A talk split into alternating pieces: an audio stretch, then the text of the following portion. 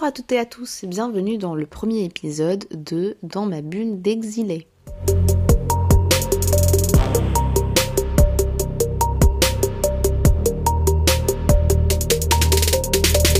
Alors on se retrouve aujourd'hui pour parler d'un sujet qui pourra être encore tabou pour certains. Cette thématique, je la trouve très intéressante en vue des différentes sociétés et cultures qui existent dans le monde et le regard vis-à-vis ce sujet concernant un membre très important dans chaque société. Alors à votre avis, ça va concerner qui? Le premier ou le deuxième sexe? Et bien sûr, il est question du deuxième sexe, le marginalisé. En effet, depuis la nuit des temps, euh, les femmes ont toujours souffert de plusieurs sortes de pressions partout dans le monde, mais aujourd'hui, on va se concentrer sur un monde en particulier, un monde arabo-berbère musulman, celui de l'Algérie et du Maroc. Compliqué pour beaucoup de personnes, je le sais. Ce sont deux sociétés où la religion est devenue une histoire de tradition ou de coutume et où le patriarcat a décidé plutôt euh, les femmes en leur ôtant le droit de choisir la vie qu'elles veulent mener. Et dans cette optique, on va se concentrer particulièrement sur l'une des conséquences du fait d'objectiviser et de chosifier les femmes. Il est question alors de l'image du corps féminin.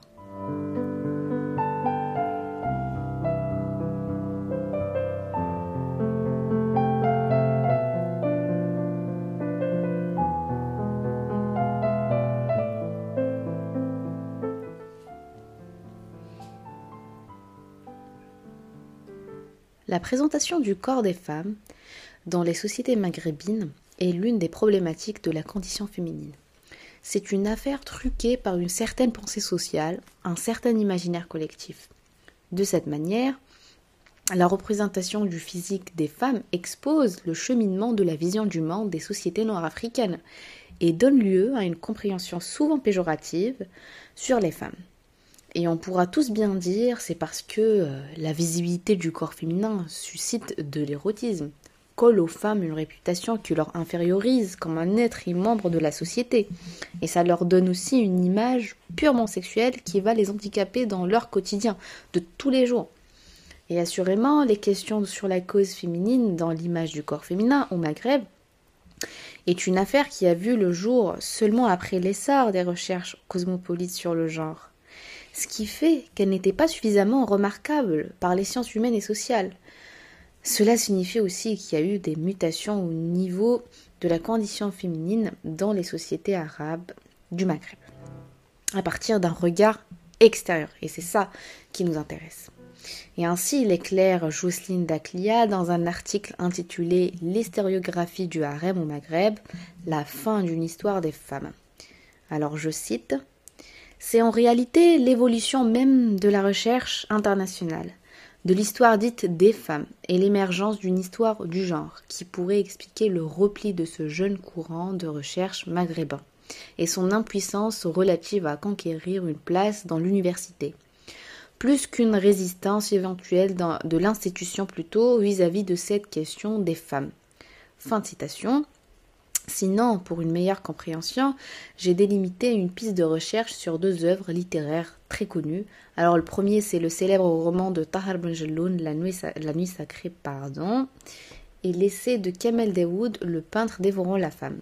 De cette manière, on sera focalisé sur les sociétés algériennes et marocaines naturellement.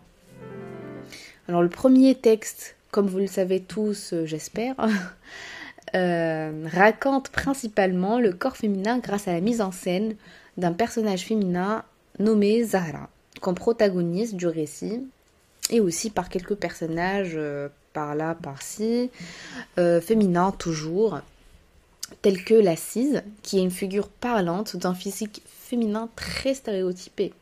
Et je vous invite tous et toutes à lire ce roman car il est incroyable. Et le deuxième texte, qui est un essai, réfléchit plutôt le physique des femmes tout en lui faisant éloge, et où l'écrivain Kamel Daoud déclare la religion musulmane comme raison de la privation des femmes de leur corps tout en leur enfermant dans leur chair. D'ailleurs, j'ouvre une petite parenthèse, C'est pour cette raison-là que cet écrivain est très critiqué à cause de, cette vision euh, qui rejette et dénonce l'islam. Il ce n'est qu'à partir de la religion qu'il met en avant le corps féminin comme prisonnier euh, des croyances de la société algérienne.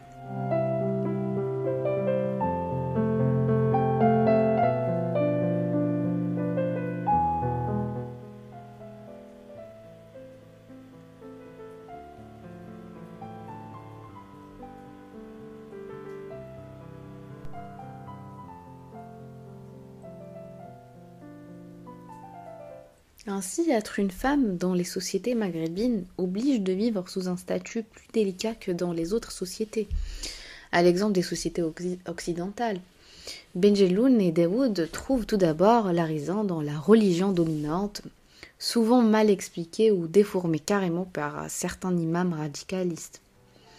Et la visibilité physique des femmes est peu appréciée car elle touche aux principes et dogmes de la société. Et pour ce fait, sa place est à la maison, et si elle sort, elle sort couverte. C'est ce qu'ils disent. Kamel Daoud définit euh, la corporalité des femmes de la manière suivante. Alors je cite La femme n'est pas un corps et n'est pas seulement un habit. Elle est se composer de gestes volumineux, de volume, de posture, lorsqu'elle s'allonge, dort ou médite. Près d'une fenêtre, des couleurs de ses habits et des plages de peau nue que ses vêtements laissent émerger sous les motifs. Fin de citation. Ces mots ne font qu'affirmer la sexualité des femmes, ou plutôt, on va dire la sexualisation des femmes et non pas la sexualité. Alors que Daoud parle sur le corps des femmes comme une affaire abstraite mais érotique. Le corps féminin est avant tout érotique. C'est ce qu'on voit en premier quand on voit une femme. Pour lui, les femmes ne sont pas subalternes, au contraire. Mais elles restent en plus qu'un corps sexuel, comme il le dit. Une divinité Peut-être. Selon lui, il faut libérer les femmes du regard sociétal incarnant le religieux, afin qu'elles puissent se réapproprier comme corps et pensée. Quant à Benjeloun, la dénonciation du subalternisme pardon, des femmes est au cœur de son texte vraisemblable. Et c'est à travers la vie de sa protagoniste Zahra que l'écrivain marocain raconte ce qu'une femme peut affronter dès sa naissance dans un environnement patriarcal. Son père, qui est le père de Zahra dans le roman, qui était aveuglé par l'envie d'un héritier masculin, oblige sa dernière fille, Zahra, à vivre dans la peau d'un garçon en l'appelant Ahmed et l'habiller et éduquer comme un garçon. Ce père va être complètement dans l'illusion qu'il a créé jusqu'où il marie son fils Ahmed, qui est Zahra, à sa nièce, c'est-à-dire la cousine de Zahra. Hallucinant. Et personne ne savait que Zahra était une fille dans la maison à part, euh, à part son père et sa mère. Ses sœurs ne savaient pas. Ils vont savoir qu'à la fin du récit. C'est ce qu'on a lu euh, euh, dans le roman. Voilà. Et ce n'est que, comme je l'ai dit, ce n'est que pendant la nuit sacrée du mois de Ramadan, pendant que son père était au lit de la mort, que Zahra s'est libérée de sa peau de Ahmed. En revanche, à partir après cette libération que la vraie vie dans le corps d'une femme a commencé pour Zahra. Regard des autres, viol, amour, se réinventer, etc. D'autre part, en dehors de ces sociétés maghrébines, des psychanalystes et femmes de lettres constatent les mêmes analyses sur l'image du corps féminin. Qu'elles soient femmes maghrébines ou pas, que ce soit au Maghreb ou pas, les femmes sont toujours vues comme ça. Alors c'est ce que dit Julia Kristeva, qui affirme une observation sur les physiques en évoquant la sexualité et l'érotisme des femmes. Je cite La fécondité et l'érotisme féminin paraissent manifester et trahir cette disjonction et de ce fait devient la cible du désir et de l'envie, à posséder, à maîtriser, à détruire aussi, au profit d'une domination masculine constatée dans toutes les sociétés. Fin de citation.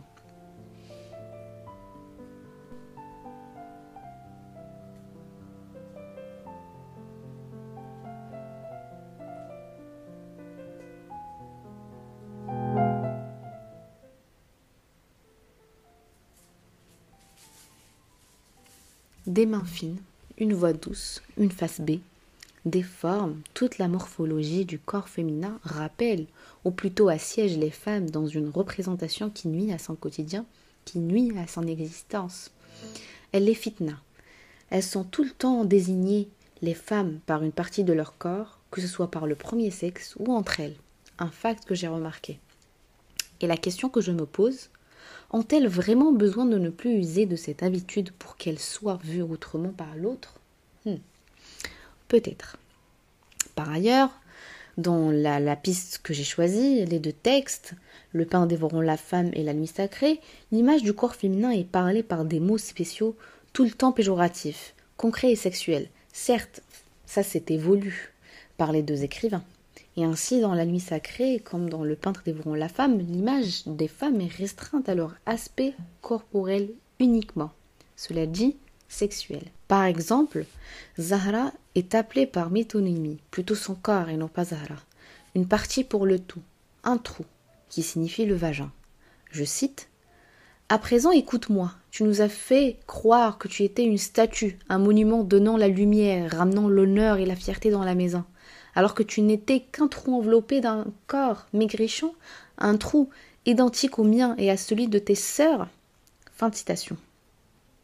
C'étaient les sœurs qui parlaient à la fin du récit à leur sœur Zahra lors euh, de la découverte que leur frère était une fille et non pas un garçon. Par ailleurs, vous pouvez voir sur la couverture de la quatrième édition parue chez Babel du peintre dévorant la femme, une femme allongée mais nue.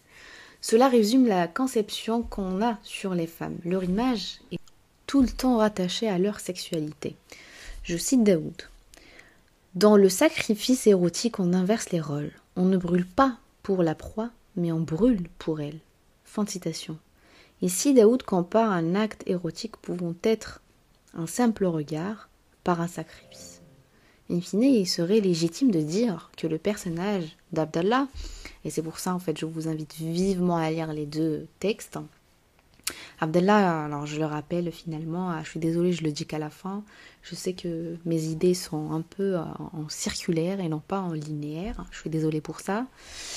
Alors Abdallah est l'allégorie du fidèle, le fidèle islamiste, on va dire musulman, parce que j'aime pas trop le mot islamiste d'Allah, alors c'est lui qui n'a jamais su faire la différence entre érotisme et normalité. C'est celui qui porte plutôt l'image stéréotypée de l'homme musulman. Une femme est grâce au plus une poésie. Certes, ça c'est sûr, pour moi en tout cas, mais avant tout un être humain qui a d'autres ambitions que la fécondité. Et ce n'est que quand elles perdent leur jeunesse qu'elles accèdent à l'âge d'or de la femme l'âge où elle sera vêtue en blanc, et se consacrera à ses devoirs religieux et à ses siens. Au Maghreb, la vieillesse est l'âge où les femmes seront enfin considérées par le premier sexe et entre elles.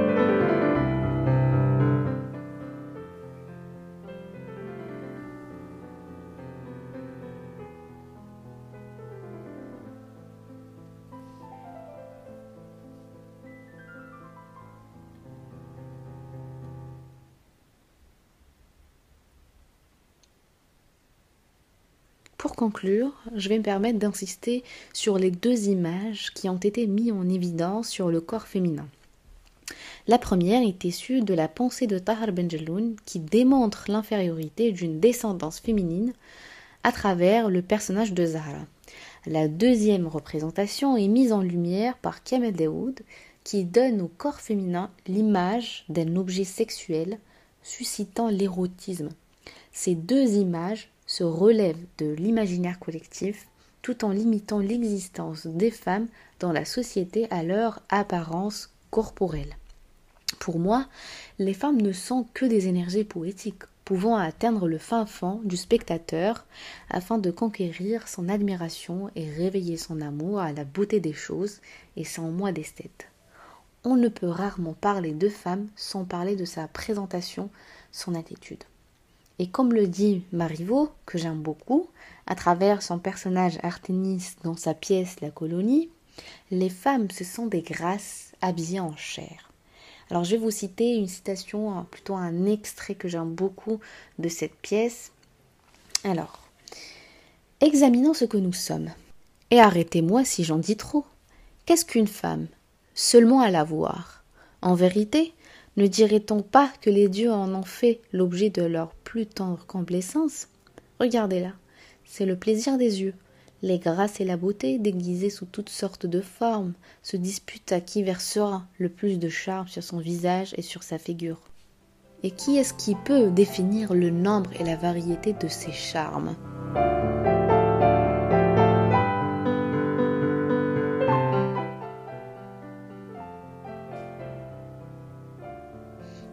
Et vous, de là où vous m'écoutez, comment voyez-vous la représentation du corps féminin autour de vous?